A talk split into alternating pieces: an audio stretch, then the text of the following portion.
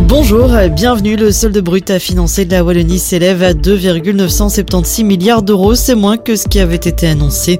Lors de ce conclave budgétaire, l'exécutif a également défini les sujets soumis au spending review pour 2024, soit la gestion du parc automobile du SPOE, le plan pluriannuel d'investissement immobilier et la gestion des dépenses informatiques courantes.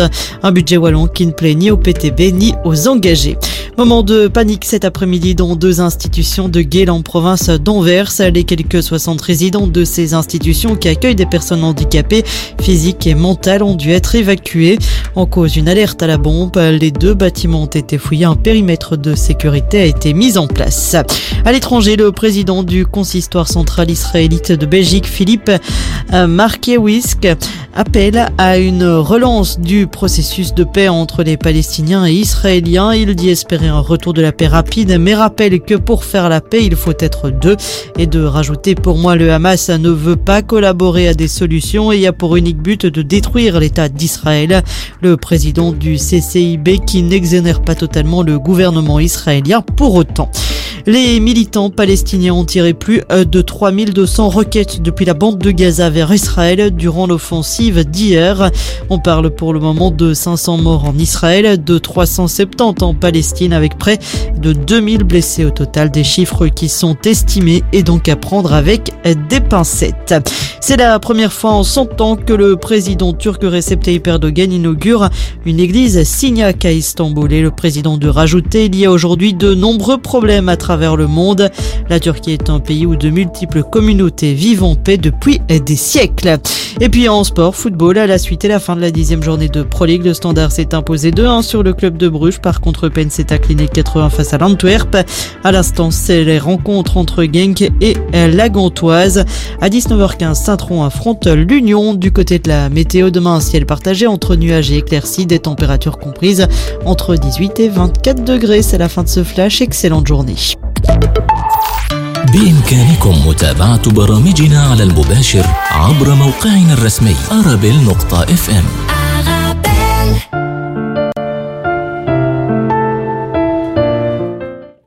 مستمعينا الكرام مرحبا بكم إلى هذا الموعد الرياضي المتجدد من برنامج الشوط الثالث الذي سنعرج من خلاله على مجموعة من الأخبار الرياضية وسعيد جدا دائما بمرافقة زميلي يوسف الخروبي. أهلا بك. أهلا أهلا بك كابتن إدريس. إن شاء الله تكون حلقة ممتعة كالعادة. إذا مستمعينا الكرام سيكون معنا كما العادة ضيوف من خارج الأستوديو. الأمر يتعلق من المغرب الصحفي والناقد الرياضي أيمن زيزي. سيكون معنا كذلك من فلسطين العزيزة الصحفي والناقد والمحلل الرياضي محمد عراقي كما سيكون معنا من تونس الكابتن نبيل بناني ناقد ومحلل رياضي. ومستمعينا الكرام قبل أن نخوض في هذه المواضيع الرياضية وفي هذه الفقرات الغنية من طبيعة الحال بالتنوع نترككم مع فاصل غنائي يعقبه رفع أذان صلاة المغرب حسب توقيت مدينة بروكسل وما جاورها. إذا نلتقي بعد أذان صلاة المغرب للتحليل والنقاش في موضوع الرياضة. إذا إلى ذلك الحين نتمنى لكم أوقات ممتعة بمرافقتنا. فيها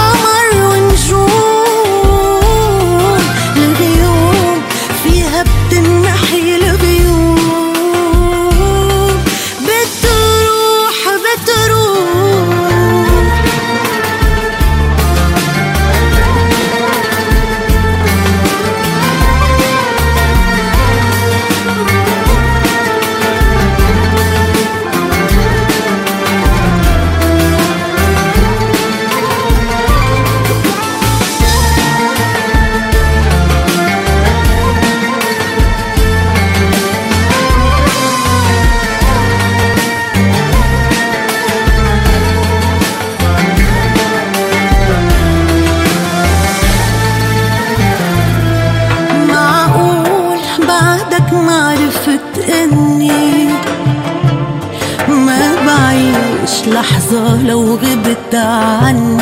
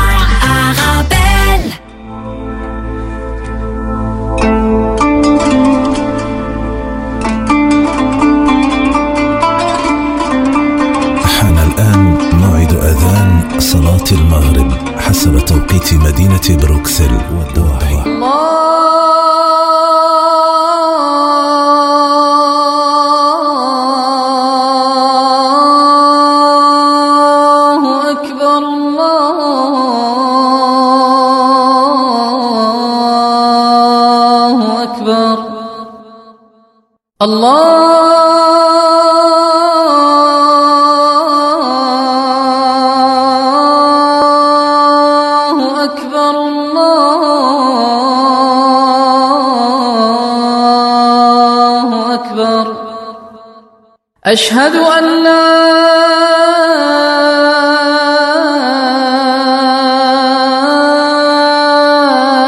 إله إلا الله.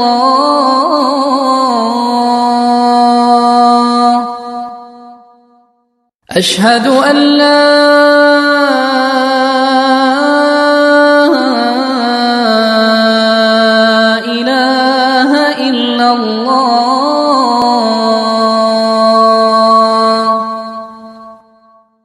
أشهد أن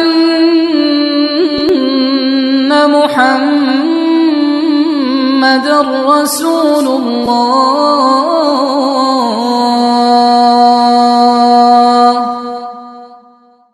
أشهد أن محمد رسول الله.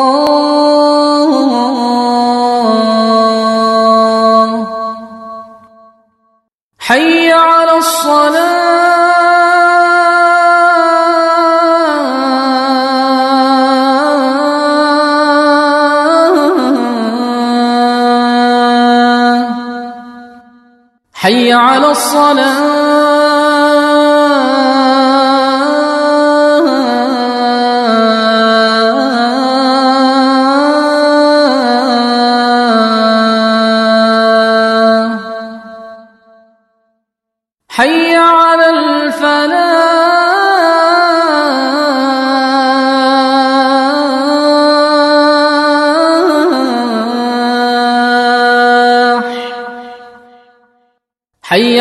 حي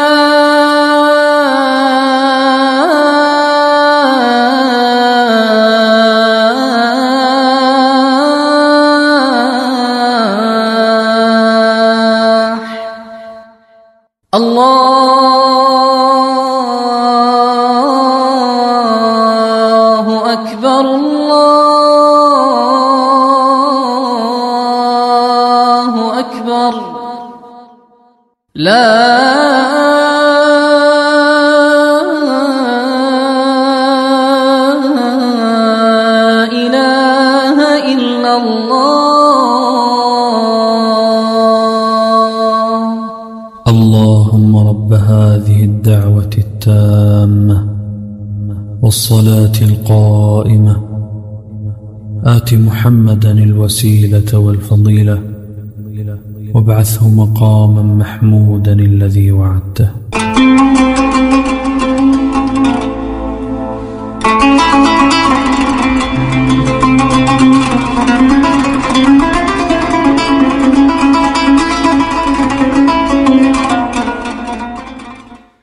إذا مستمعينا الكرام مرحبا بكم من جديد. إذا سمعتم معنا إلى أذان صلاة المغرب حسب توقيت مدينة بروكسل وما جاورها تقبل الله صلاتكم بمزيد من الأجر والمغفرة والثواب.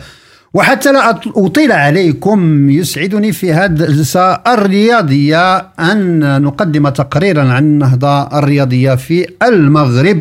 وأعطي الكلمة لزميلي يوسف الخروبي. تفضل. شكرا جزيلا كابتن إدريس. طبعا أولا أبارك للمغرب ملكا وحكومة وشعبا على نيلهم شرف استضافة كأس العالم رفقة آه، مع و- والبرتغال سنة 2030 آه، طبعا هناك نهضة رياضية ومنشآت بمواصفات عالية وعالمية في المغرب. تم إنشاؤها في عهد الملك آه، محمد السادس آه، ملك المملكة المغربية. شهدت المملكة المغربية تحت قيادة الملك محمد السادس في العقود الأخيرة قفزة ونهضة رياضية ملفتة. فمنذ, فمنذ تربعه على العرش امتلك المغرب العديد من المنشآت الرياضية الحديثة والتجهيزات المتطورة مما جعلها واحدة من الوجهات الرياضية الرائدة في المنطقة. كما تم تحقيق إنجازات على مستوى مختلف آه، في عدة رياضات سواء كانت فردية أو رياضات جماعية. سنة 2022 يعني السنة الماضية كانت سنة حصد الثمار آه، للمغرب حيث توج فريق الوداد البيضاوي الوداد الرياضي بدوري أبطال أفريقيا على حساب الأهلي المصري. كما تم تتويج نادي نهضة بركان بلقب كأس الكونفدرالية الأفريقية وبهذا تم تمثيل المغرب للمرة الأولى بناديين في كأس السوبر الأفريقي. كما احتل المنتخب المغربي الترتيب الحادي عشر حسب تصنيف الفيفا للمنتخبات وذلك بعدما جاء رابع كأس العالم في مونديال قطر عام 2022 بعد تخلبه على فرق كبيرة بلجيكا كندا إسبانيا والبرتغال. وبهذا يكون المغرب أول منتخب أفريقي وعربي يصل إلى هذا الدور.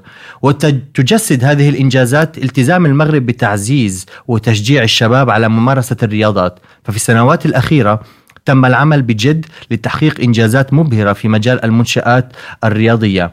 وتؤكد المنشآت الرياضية في المغرب على رؤية الملك محمد السادس في بناء جسور رياضية بين الأجيال المغربية حيث تم استحداث مراكز رياضية متطورة وملاعب عصرية في عدة مدن والتي تهدف إلى توفير بيئة رياضية ملائمة ومشجعة للشباب لممارسة الرياضة وتطوير مهاراتهم واحتضان الفعاليات الرياضية. وهنا نذكر مركز محمد السادس لكرة القدم. يعد مركز محمد السادس لكرة القدم من أفضل البنيات التحتية الرياضية في القارة الأفريقية حيث يوفر ملاعب من الجيل الجديد ومرافق رياضية وطبية مكنته من احتضان معسكرات لمنتخبات وفرق عالمية من أبرزها المنتخب الوطني المغربي ونادي ريال مدريد الإسباني. وتم تشييد مركز محمد السادس لكرة القدم على مساحة 30 هكتار ويحتوي على بنيات تحتية من الجيل الجديد وتجهيزات حديثة ومتطورة تستجيب لمعايير الاتحاد الدولي لكرة القدم. كما يوفر أكثر من 66 غرفة وأربع أجنحة مخصصة للمنتخبات بشكل عام. ويتوفر الم... ويوفر المركب أيضا على أربع ملاعب كرة قدم بالعشب الطبيعي وثلاثة بالعشب الاصطناعي وملعبا مغطى لكرة القدم وملعب لكرة القدم بالعشب الهجين وقاعة إعادة التأهيل بإمكانها استضافة مباريات لكرة القدم داخل القاعة ومسبحا أولمبيا في الهواء الطلق وملعبين لكرة المضرب وملعبا لكرة القدم على الشاطئ. يعني نحن هنا كابتن آه نعم. آه إدريس نتكلم عن آه مركز بمواصفات عالمية بمرجع رياضي مهم. وأكيد وجود مثل هذه المنشآت الرياضية في المغرب كان أحد أسباب نجاح الملف المغربي آه وقبوله لتنظيم كأس العالم إلى جانب البرتغال وإسبانيا سنة 2030 نتكلم أيضا عن أكاديمية محمد السادس لكرة القدم, القدم. التي تعتبر تعتبر أكاديمية محمد السادس لكرة القدم التي دشنها صاحب الجلالة الملك محمد السادس سنة 2010 بسلاء الجديدة السر وراء النجاح والتألق اللافت للمنتخبات الوطنية على المستويين العالمي والقاري وكذلك وراء بروز اللاعبين المغاربة في أوروبا نعم. خلال السنوات الماضية حيث تخرج منها أبرز اللاعبين المغاربة الحاليين على رأسهم يوسف نصيري المحترف في نادي إشبيلية الإسباني ونايف أكرد لاعب ويست هام يونايتد عز الدين أناحي الذي يلعب مع أولمبيك ليوني أولمبيك مارسي إضافة إلى أحمد رضا التكناو تكناوتي, تكناوتي لاعب فريق الوداد, الوداد آه، الرياضي. نعم. وتعد الأكاديمية مشروعا ملكيا يسعى إلى النهوض بكرة القدم الوطنية وتطويرها من خلال انتقاء وتكوين لاعبين موهوبين. يشكل بعضهم اليوم العمود الفقري للمنتخب الوطني لكرة القدم الذي تأهل إلى نصف نهائي كأس العالم في قطر لأول مرة في تاريخ كرة القدم العربية والأفريقية. كما نتكلم أيضا عن نعم. القرية الرياضية بطنجة التي أشرف الملك جلالة الملك محمد السادس سنة 2014 على إطلاقها إطلاق مشروع قرية رياضية بمواصفات دولية حيث تتكون من قاعات مغطاة متعددة الاختصاصات ومسبح أولمبي ومركب لكرة المضرب وملاعب آه، خاصة بأنواع كرة القدم كرة السلة والطائرة والكرة الحديدية وثانوية رياضية ومضمار للجري وفندقين ومصحة رياضية ومنطقة ترفيهية تضم متجرا مخصصا للوازم الرياضية. وفي السنوات الماضية احتضنت القرية الرياضية وخصوصا ملعب طنجة العديد من المباريات المهمة والتظاهرات الرياضية العالمية. من ضمنها مباراة كأس السوبر الإسباني عام 2018 بين نادي برشلونة وإشبيليا وكأس السوبر الفرنسي سنتي 2011 و2017 ونهائيات كأس أفريقيا للمحليين سنة 2018 ومباريات كأس العالم للأندية ومنافسات كأس أفريقيا لأقل من 23 سنة. نحن تكلمنا هنا عن منشآت رياضية مهمة. هناك أيضا منشآت أخرى حيث تم افتتاح ملعب مراكش في يناير لسنة 2011 الذي يعتبر رابع أكبر ملعب في المملكة المغربية. واستضاف ملعب مراكش داخل أسواره تظاهرات مهمة من بينها كأس القارات لألعاب القوى سنة 2014 وكأس العالم للأندية سنتين 2013 و2014 في سنة 2013 تم افتتاح ملعب إدرار بأكادير حيث يعد من أكبر الملاعب المغربية بحكم الإمكانيات الهائلة التي يتوفر عليها. إذا استعمل في بنائه 66700 متر مكعب من الأسمنت يعني يعتبر ملعب ضخم من, ضخم. من مراجع نعم. الملاعب في المغرب وتبلغ الطاقة الاستيعابية للملعب 45 ألف متفرج من ضمنها 5000 متفرج في المنصة الشفرفية و15 في مقصورة في المقصورة الرئيسية و288 مقعدا لفائدة الصحافة الوطنية إذا تكلمنا هنا أعزائي المستمعين نعم. وكابتن كابتن إدريس عن آه، منشآت آه، مغربية على أرض مغربية عربية كانت وراء النهضة الرياضية في المغرب في السنوات الأخيرة طبعا آه، آه، هذه المنشآت الرياضية وهذا التطور والنهضة في كرة القدم المغربية وفي المنشآت الرياضية كانت أحد الأسباب الرئيسية نعم. التي أنا شخصيا أرى أن المغرب كانت قادرة على أن تنظم كأس العالم كدولة لوحدها ولكن النظام الجديد لكأس العالم لكأس العالم. الذي آه، رفع عدد آه، المنتخبات إلى 48 48 منتخباً. منتخب طبعا نعم جعل من الأمر صعب بعض الشيء ولو إنه المغرب تعتبر وجهة سواء كانت سياحية أو وجهة تستقبل ملايين البشر سنويا هي كانت قادرة ولكن أصبح آه، أصبحت الموضة الآن في التنظيمات هي أن يكون هناك بلد أو بلدين أو ثلاثة يقدمون ملفاتهم مع بعض ويتم قبول الملف. اذا بعد بعد قبول ملف كندا والمكسيك وأمريكا لاستضافة كأس العالم القادمة عام 2026 نعم. آه، تم قبول ملف آه، المملكة المغربية إلى جانب إسبانيا والبرتغال الذي آه، يعتبر إنجاز عربي جديد وخ- للمغرب. وخصوصا يوسف وأشكرك على هذا التقرير الرائع. شكرا. على أن هذا يعني التنظيم المشترك بين المغرب إسبانيا والبرتغال تعطي رسالة إلى العالم لأنها تجمع قارتين نعم. متجاورتين. نعم. اذا يعني رسالة سلام رسالة طبعاً. انفتاح رسالة تعاون بين الشمال والجنوب كما كنسمعوا طبعاً. دائما علاقة شمال وجنوب كانت آه، يعني في مرحلة معينة من التاريخ آه، تخضع للمد والجزر هناك بعض الضغوطات الآن كان. ربما طبعاً. الرياضة ستحقق ما آه، لم ت- تستطيع السياسة أن تحققه نعم. اذا مستمعينا الكرام نمر اللحظة إلى فاصل ثم نعود لنواصل ابقوا معنا Bienvenue chez Aswaxous, votre rayon boucherie ouvre ses portes. Et oui, Aswaxous, en plus de l'alimentation générale, découvrez la boucherie de Aswaxous. Viande et volaille halal de qualité à des prix imbattables, c'est chez Aswaxous. Rendez-nous visite rue Blaz 218 222 1000 Bruxelles.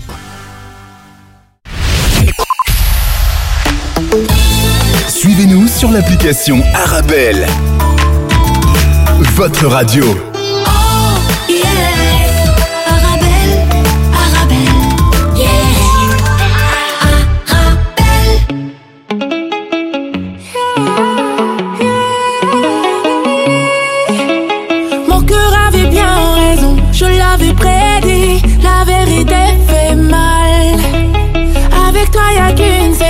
J'ai jamais pleuré, tu ne mérites plus mes larmes. Donc vas-y, pars, pars, pars et reviens pas, pars, pars. Cherche pas l'excuse, épargne-moi. Donc vas-y, pars, pars, pars et reviens pas, pars, pars. J'ai pas le temps pour tes blabla. Oh, oh, oh. Fini à bébé, à bébé, à de toi. Des comptes, je peux les compter sur le bout des doigts. Fini à bébé, à bébé, écoute-moi. Des comptes, je peux les compter sur le bout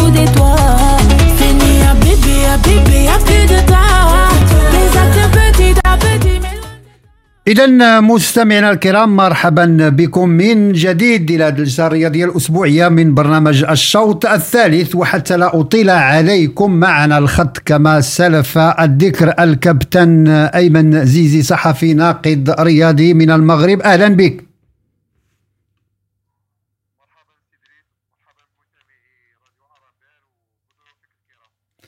إذا سينابيل تتبعت معنا آه، يعني التقرير ربما آه، استمعت معنا إلى التقرير الذي قدمه يوسف حول الإنجازات الرياضية في المغرب وهذا الإنجاز آه، يحط الرحال الآن في تشريف المغرب بتنظيم كأس العالم مع إسبانيا والبرتغال وهذا إنجاز كبير للرياضة المغربية.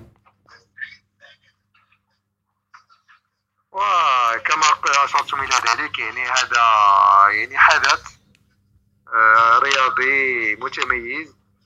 آه، المغرب تفر فيه بعد يعني مؤتمرة لعدة سنوات. كان واحد النضال كبير كان عمل.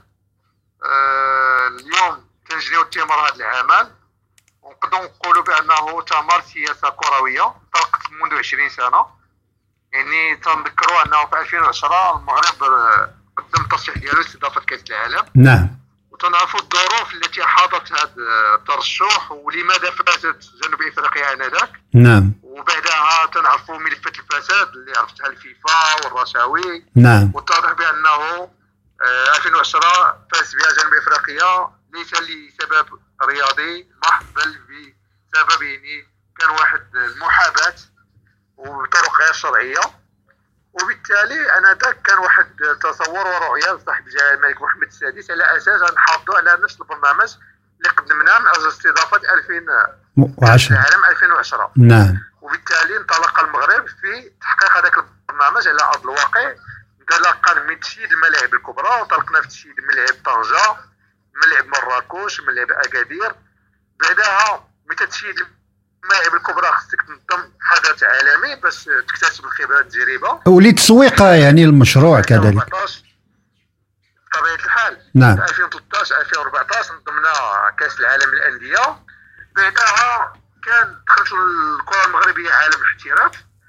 وكان واحد مجموعة من الاوراق بخصوص تأهيل البنية التحتية تحيين القوانين آه، آه، بخصوص كذلك يعني تنظيم الدورات التكوينيه الأطر التقنية الأطر الإدارية وبالتالي دخلنا في هذه المرحلة شديدة مرحلة البناء آه في العشر سنوات الأخيرة تكرست هذه السياسة الكروية ويعني وبالأخص في السنتين الأخيرتين على أرض الواقع تحقيق نتائج إيجابية على مستوى المنتخبات الوطنية يعني تنعرفوا نعم. إنجاز نتاع المنتخب الكبار آه نصف نهائي كأس العالم بعده يعني جاء اللقب الافريقي للمنتخب الاولمبي تاهل المنتخب النسوي نعم. العالم لأول مرة وفي أول مشاركة تاهل يعني آه، فوتسال والإنجازات ديالو القارية والعربية.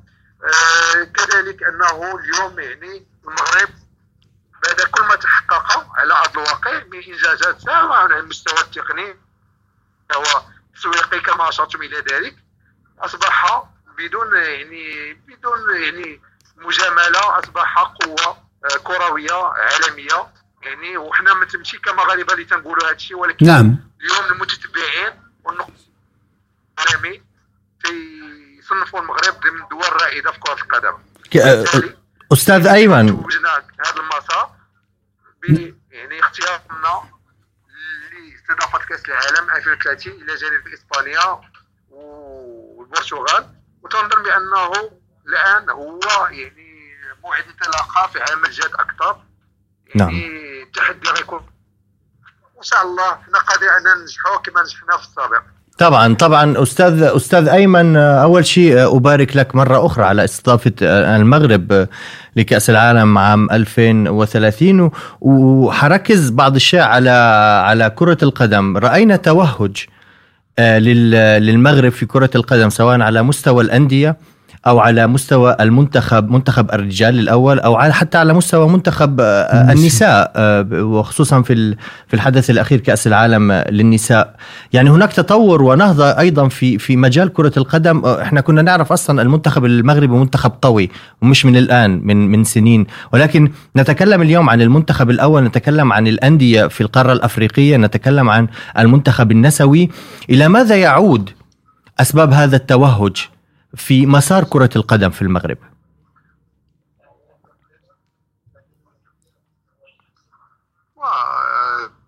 ما نعرفوا أنه كرة القدم عندها متطلبات ديالها. يعني exigences نتاع la pratique sportive دو يعني تنطلقوا اولا تكون عندك بنية تحتية نعم. ولا الأمر لا يتعلق فقط بالبنية التحتية الخاصة بالمنتخبات الوطنية ولكن كذلك خاصة ب- وتفهم أنه في وقت من الأوقات المغرب عانى من بنيات تحتية متهالكة. نعم. عندنا ملاعب بعشب مشكل في الصيانة آه، كذلك عشب اصطناعي في العديد من الملاعب يعني وهذا الم- هذا المشكل ما بقاش طرح يعني اليوم الحمد لله يعني في ظرف واحد عشر سنوات الأخيرة المغرب يعني على مستوى الأندية على مستوى المنتخبات. عندنا ملاعب في مستوى عالي. ملي تنقولوا ملاعب لا يكفي أنك تشيد ملعب جديد وتقول بأن عندي ملعب جيد. يعني كاين بزاف نتاع الدول اللي شيدت ملاعب جدد ولا لا ولكن عاشت مشكل نتاع الصيانة. يعني في ظرف وجيز. ما تيتعداش شهر أو شهرين تتشوف بأنه ملعب جديد لكن العشب متهالك حنا عندنا ملاعب يعني آه، مشكل الصيانة لم يعد مطروح. يعني من شرق المملكة إلى غربها ومن شمالها إلى جنوبها. نتلقاو بأنه عندنا بنية تحتيه عالية المستوى. في البطولة الاحترافية كل ملاعب هي تقريبا بعود طبيعي. المستوى القسم الأول. القسم الثاني كاين واحد أربع ملاعب ثلاث ملاعب بحجم اصطناعي. وفي الهوات عندنا ملاعب جيدة بعشب اصطناعي. وبالتالي البنيه التحتيه ما كاينش مشكل. ثاني شيء ملي تنهضروا على سياسة كروية والاسباب تاع النجاح تنهضروا على تكوين. يعني المغرب قطع يعني أشواط مهمة يعني واستقطب أطر يعني مغربية لا المستوى الخارجي والمستوى الداخلي يعني نظم واحد دورات تكوينيه عديدة من أجل يعني الرفع من مستوى الأطر التقنية. والفتح على عديد من المدارس. يعني تنعرفوا بأنه في وقت سابق كان المدير التقني هو الإنجليزي أوشن مشهود له بالكفاءة. اليوم عندنا مدير تقني كذلك بلجيكي آه كريس فان بوفل دونك حتى هو مشهود ليه بالكفاءه كان في بلجيكا مشى للصين اشتغل وبالتالي حنا عندنا كفاءه ديالنا ولكن دائما تنفتحوا على الكفاءات العالميه وبالتالي في السابق كنا فقط تنشتغلوا شراكه مع المدرسة الفرنسيه لمده سنوات نعم ولكن اليوم العقليه تغيرت واصبحنا تن يعني تنشتغلوا مع الكفاءات العالمية بغض النظر عن المدرسة. آه، si si نعم. لا، الكابتن الكابتن أيمن وعذرا على المقاطعة بقت بعض دقائق نستغلها في سؤال آخر يتعلق. أكيد أن هذا الحدث التاريخي لتنظيم كأس العالم سيفسح المجال للمغرب لتحقيق تنمية شاملة فيعني مجموعة من القطاعات ليس فقط في كرة القدم يعني البنية التحتية الطرقية المواصلات النقل الصحة يعني جميع المرافق. غادي تعرف واحد الانتعاش واحد الإنجاز كبير سيعطي وجه آخر للمغرب. لكن هناك مشروع آخر ربما تتجه إليه الأنظار اللي هو الرابط القار بين إسبانيا والمغرب. عبر يعني آه، يعني عبر البحر المتوسط وهذا الرابط القار مادام المغرب يعني بوابه إفريقيا سيفتح المجال على الصعيد الاقتصادي باش تكون التنمية بين الشمال والجنوب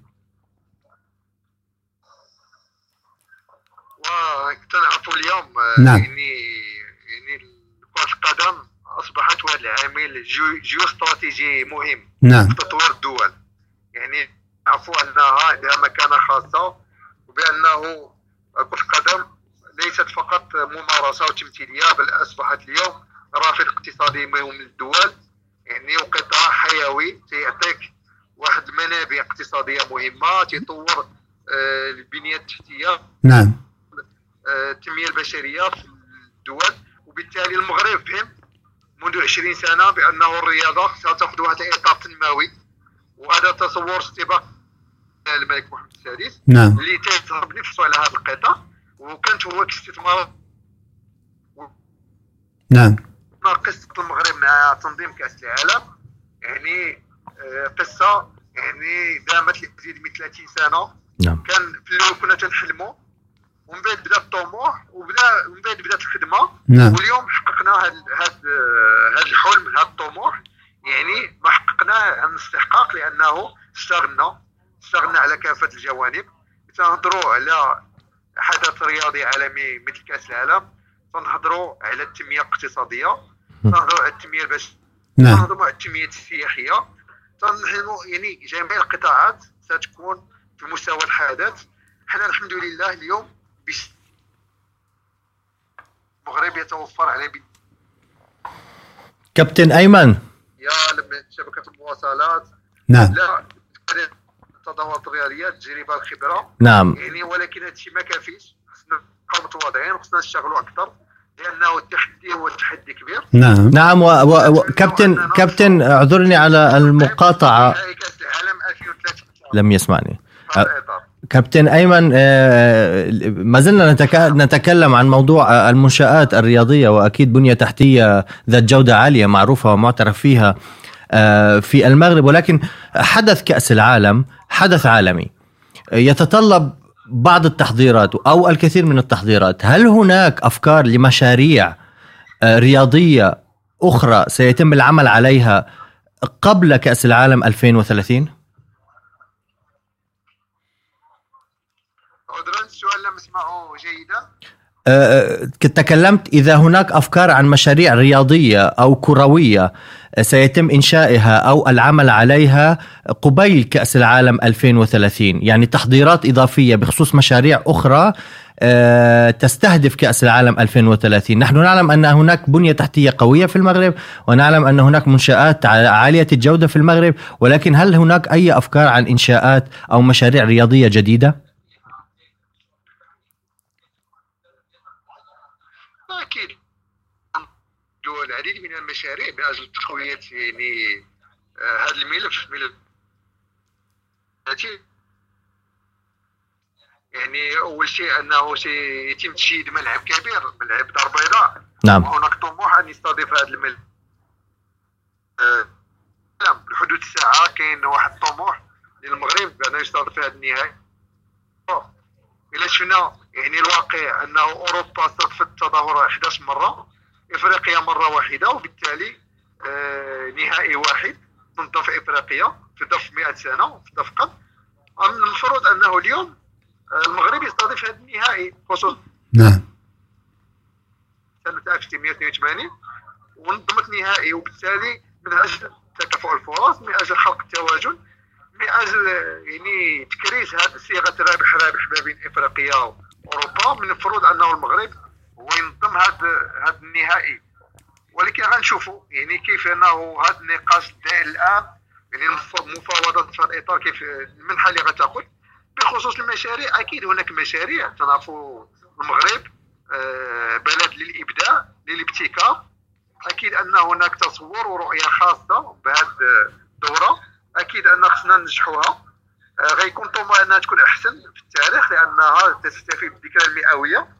لكاس العالم انطلاق كأس نعم. العالم كذلك أنه الفيفا عنده تصور ورؤية ولقى في المغرب شريك منذ سنوات نعم. يعني تنعرفوا الفيفا دخلت في واحد المرحلة جديدة سنة 2016 مع وصول جاني انفانتينو إلى الرئاسه. خلفا للسويسري سيب بلاتر وأنذاك اطلق واحد العدد من المشاريع من أجل تنمية كرة القدم عبر العالم في كافة الجوانب والمغرب منذ البداية انخرط مع الفيفا في هذا المشروع وفي هذا البرنامج وبالتالي يعني اليوم الفيفا فيها هي الشريك الأول للمغرب في التنمية الكروية. ماشي بلد وماشي آه، قارة ولكن فيفا اليوم حاضرة بقوة في المغرب. هناك آه، تجاوب كبير مع المشاريع هناك اتفاقية شراكة يعني آه، في كل مرحلة. ونذكر بأنه يعني بداية السنة بداية السنة توقعت واحد اتفاقية شراكة. ما بين الجامعة الملكية المغربية والفيفا يعني بتسعة ملايين يورو. وهذه الاتفاقية تقدر تجدد يعني بمبلغ مهم. ولكن عندها ثلاث أهداف والمغرب نجح في في الأهداف السابقة والآن يمشي في اتجاه صحيح. هناك كذلك الاتحاد الإفريقي اللي تدعم المغرب وتعتبر هذا التنظيم هو تنظيم القارة الإفريقية. نعم. وذكر بأنه في 2025 يعني منح تنظيم كأس إفريقيا. كان في هذا الإطار إطار دعم المغرب والاتحاد الافريقي كذلك غادي يساهم بمشاريع وميزانية مالية في هذا الإطار من أجل تهيئ المغرب لكأس العالم 2030 وغتكون بروفا إن شاء الله في كأس إفريقيا 2025 هذه مناسبة كذلك الشباب الإفريقي. يعني المغرب غيكون آه، وجهة للشباب الإفريقي. وسهل أنك تنقل ما بين الدول الإفريقية والمغرب.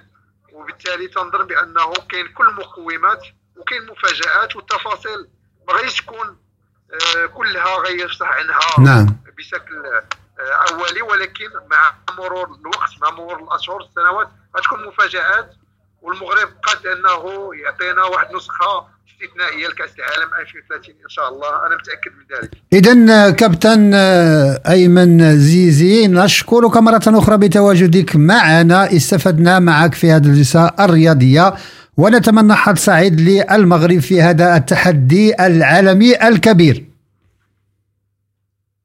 شكرا لكم وصافي لي نكون حاضر معكم. شكرا كابتن. شكرا جزيلا. إذا مستمعينا الكرام سنواصل معكم هذه الجلسة الرياضية لكن نمر لحظة إلى استراحة غنائية ثم نعود لنواصل. ابقوا معنا. مرحبا بكم على أمواج إذاعة أرابيل.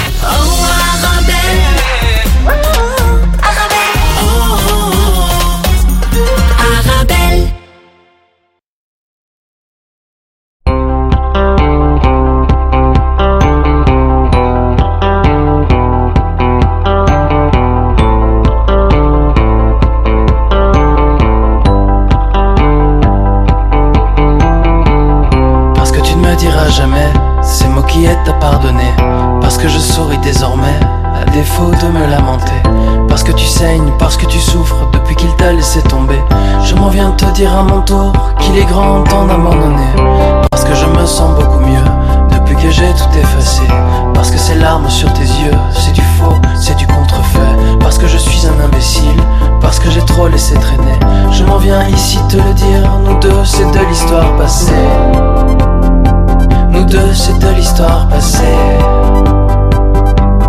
Dis-toi que je n'aime ni Venir en gorge, prendre l'air, loin de toi je n'ai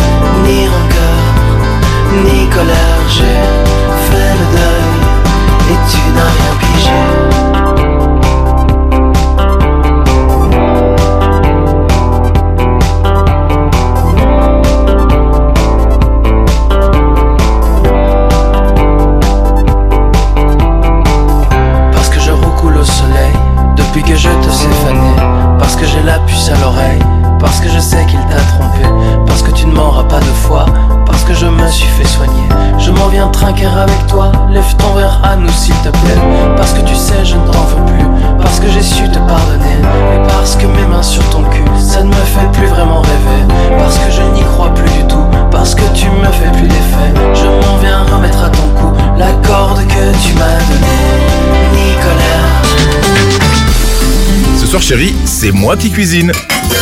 Chérie, tu nous prépares quoi? On part sur ma spécialité, la purée de pois cassés. On mange sain, on mange beau grain.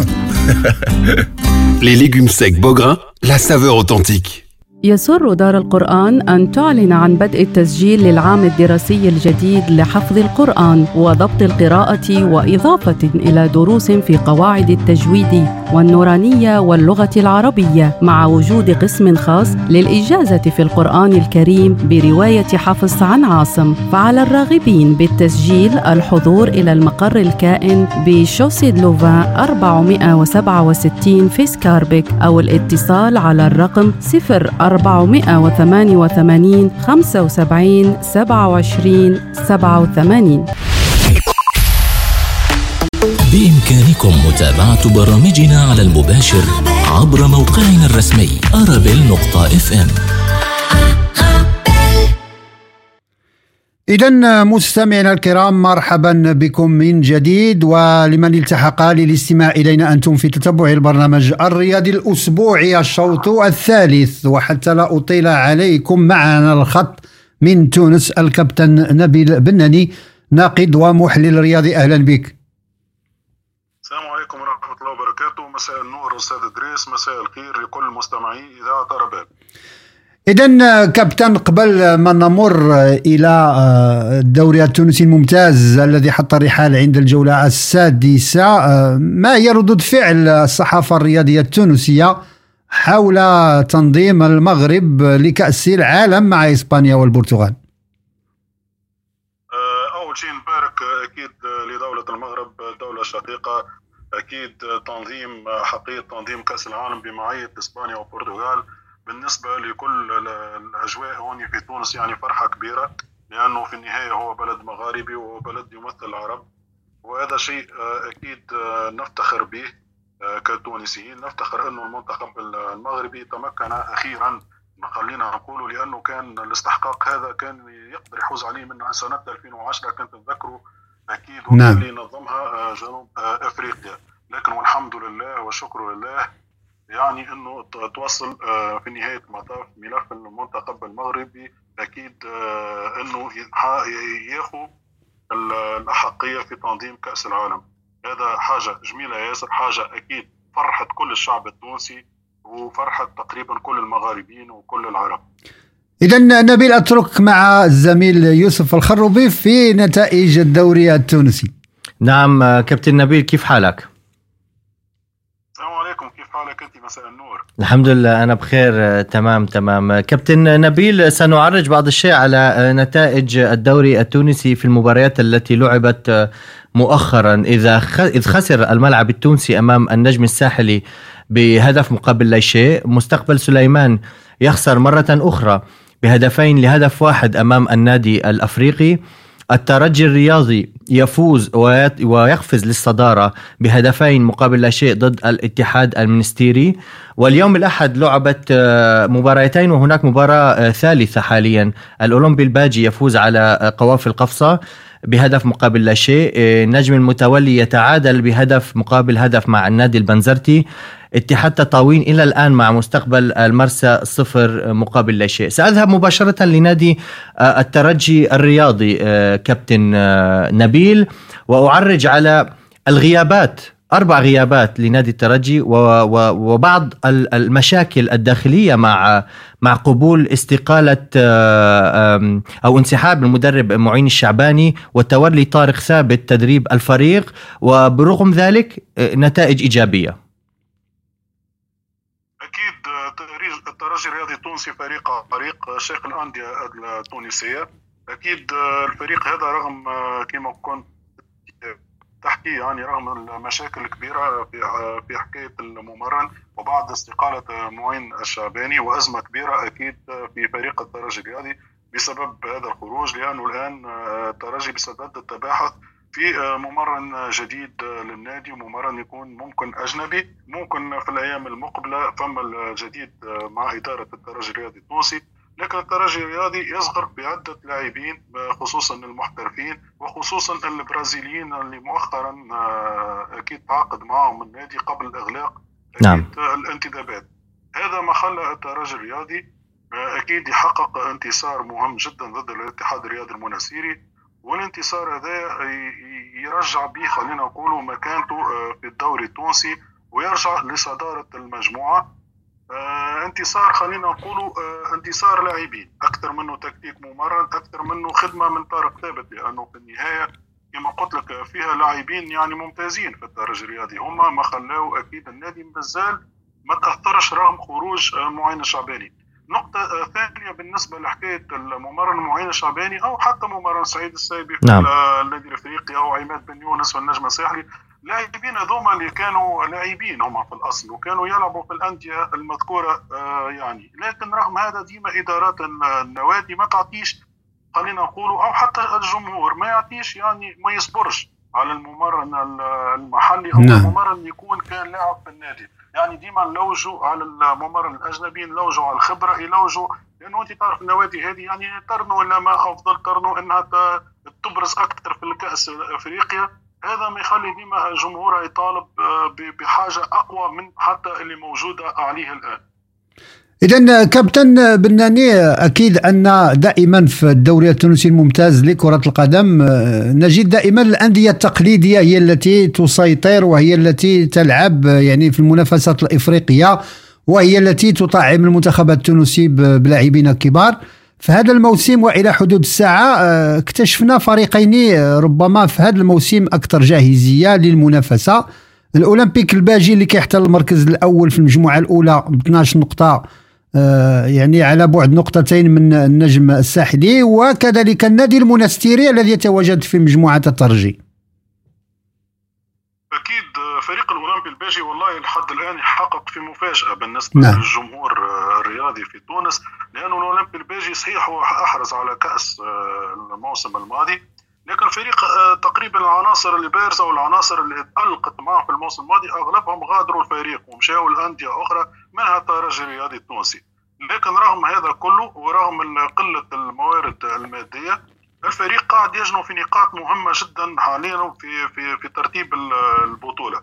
لأنه النقاط هذه ما تخليه ممكن ياسر إنه يوصل يلعب ال- البلاي اوف وهذا يمنع الفريق من خلينا نقولوا من نزول أو لعب الحسابات الأخيرة. أنت نعم. تعرف أي فريق خصوصا الفرق هذوم الصغرى تحب تاخذ على منذ معناه أول مشوار البطولة أكثر جمع للنقاط خوفا بالطبيعة من تلاشي النتائج بعد آه، أكيد آه، فترة. أو ممكن خاطر ديما نقولوا البدايات ممكن مشات معها. الله أعلم بعدين كيف بيكون وضع النادي خصوصا كي تبدأ فما مباريات فيها برشا حسابات.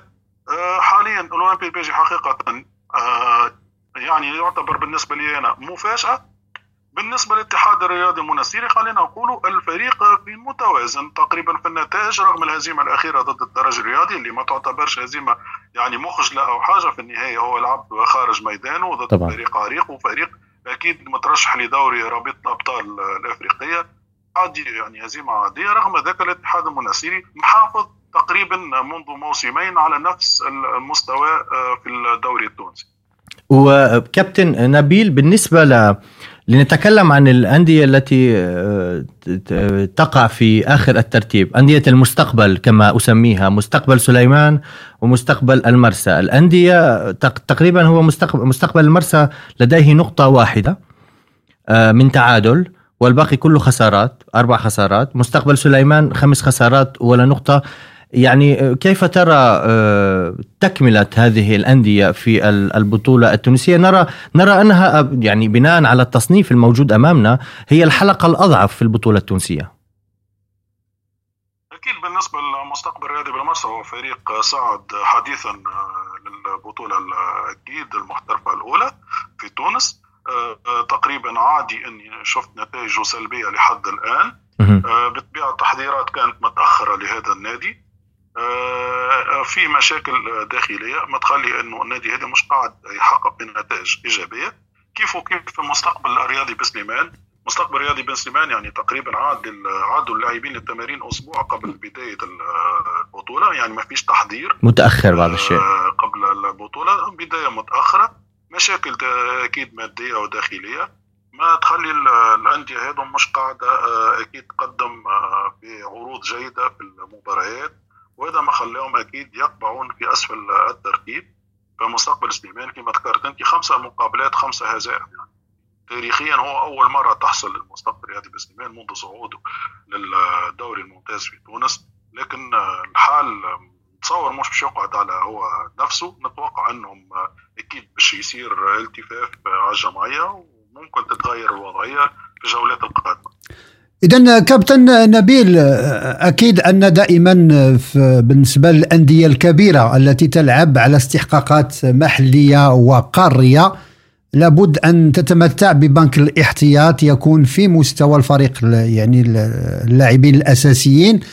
هل في حالة الأندية التونسية اللي يعول عليها في هذه البطولة أنها تكسب ورقة المشاركة في الاستحقاقات الإفريقية؟ يعني لا خوف عليها من ناحية آه، يعني بنك الاحتياط آه، الذي يتطلب نفس طويل. آه، صحيح آه، كلامك آه، أستاذ ادريس آه، هم ثلاثة فرق معنيين أكيد بالاستحقاق الإفريقي آه، بالنسبة لدوله تونس أكيد. هو النادي الإفريقي في الكونفدرالية والترجي الرياضي التونسي والنجم الساحلي في رابطه ابطال نعم. الترجي الرياضي تقريبا قام بانتدابات قيمة. آه، خصوصا اللاعب البرازيلي الأخير المهاجم اللي سجل هدف آه، في المباراة الأخيرة ضد آه، الاتحاد المنستيري وكانت بالمناسبه أول مباراة له مع الترجي الرياضي. صحيح. أكيد آه، انضاف إلى القائمة الأفريقية. كذلك النادي الأفريقي بعد آه، يعني آه، ما خرج من أزمة آه، منع الانتداب قام بانتدابات قائمة وأضاف أيضا القائمه ثلاثة لاعبين وابرزهم اللاعب المزياني الجزائري باش يكونوا أكيد في دوري المجموعات. وكذلك النجم الساحلي تقريبا عنده آه، لاعبين إفريقيين ممتازين زاد ذو مستوى عالي. ما يخلي الثلاثة فرق هذوما تقريبا فيه رصيد بشري يحاولوا خصوصا الإفريقي والترجي النجم بنسبة أقل بالنسبة للرصيد البشري لكن حقيقة آه، تقال النجم الساحلي آه، بعد ما شفناه أزاح خصوصا الجيش الملكي المغربي تقريبا فريق بدا يثبت نفسه وبدا يلقى ال- automatisme اللي كان يبحث عليه الممرن عباد بن يونس. وحتى في البطولة آه، حنا لينا يعني المباراة الأخيرة ضد الملعب التونسي في كلاسيكو كبير ينتصر خارج الديار. يعني بدا ياخذ ياخذ على السكة. وفيه رصيد بشري ما يسمح له أكيد إنه آه، باش ينجم آه، كما تعرف أنت يدور l'effectif يعني يحاول يشرك أكثر لعيبة باش يلقى ال- ال- المستوى لأنه بعد المباريات خصوصا بعد قرعة اللي صارت آه، في غضون هذا الأسبوع نعم. أكيد وتابعناها. التصادم النجم الساحلي مع الترجي الرياضي في نفس المجموعة. نعم. ويعني تقريبا هي مجموعة صعبة شوية اللي جاوا فيها الزوز فرق التونسية آه، لأنه ما, ما كناش نحبذوا في تونس يج- يجيوا فرد مجموعة لكن الترجي والنجم الساحلي في نفس المجموعة المجموعة الثالثة مع بيترو أتلتيكو الأنغولي والهلال السوداني مجموعة صعبة شوية بالنسبة للفرق التونسية. كذلك النادي الإفريقي رغم المجموعه على الورق شفناها مع ريفر النيجيري ودريمز الغاني والفريق الأنغولي آه، دولو بيتيو آه، لكن آه، تقريبا الافريقي مشكلته الآن ماهيش إنه فرق ممكن مو- في- هو مستوى أعلى منهم لكن في غضون المشاكل المادية أكيد باش يلقى صعوبة لأنه تنقلات كما هذه مكلفة على على النادي ومش بالسهل إنك باش تمشي لأدغال إفريقيا مثل نيجيريا وغانا وأنغولا. يعني ما ما جاش مع حتى فريق من معناه من فرق الجوار سواء مصر أو المغرب أو الجزائر. يعني كلها تنقلات صعبة ومش سهلة. ويعني أصبح المشكل مش في في اللاعب أو في الرصيد البشري أو مستوى النادي بل في الأمور المادية بحتة. إذا كابتن نبيل بناني نشكرك مرة أخرى بتواجدك معنا ونتمنى حظ سعيد للأندية التونسية في الاستحقاقات الإفريقية المقبلة. شكرا أستاذ إدريس وجزاك الله كل خير وإن شاء الله نلتقانا بإذن الله الأسبوع القادم. شكرا كابتن نبيل شكرا جزيلا. أخوي الغالي ولنا لقاء أكيد الأسبوع القادم ومن هنا لهيك موعد نتمنى دائما آه، أمسية طيبة لجميع مستمعي إذاعة شكرا, شكراً لك. كابتن. إذا مستمعينا الكرام قبل أن نمر إلى الفقرات المتبقية نمر لحظة إلى استراحة غنائية ثم نعود لنواصل. ابقوا معنا.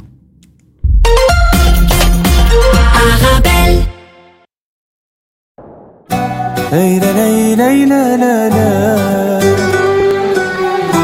ليلى. لا ليلى.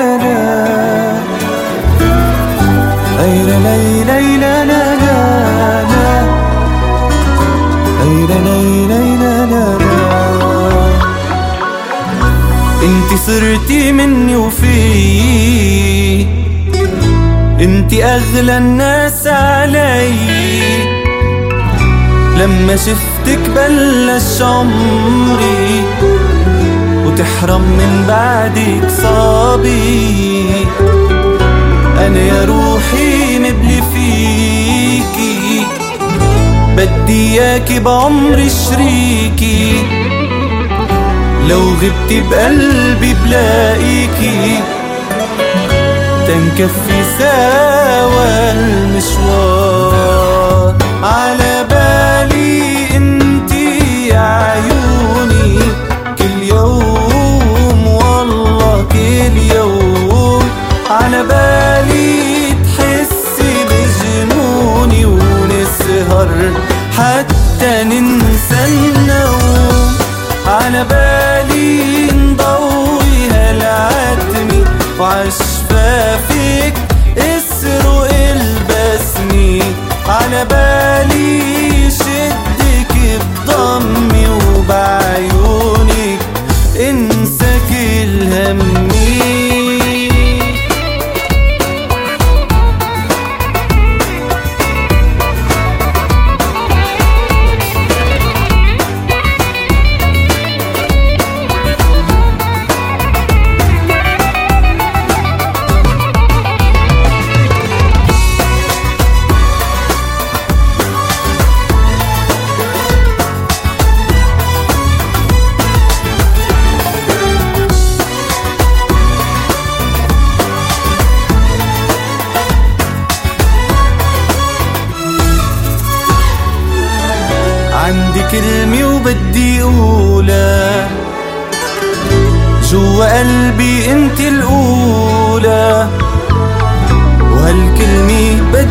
مفعولة ما يخلص لو شو ما صار. أنا عن وعي والله غايب. أنا عم أغرق فيك ودايب. سهم عيونك قلبي صايب. وعقلي فيكي جن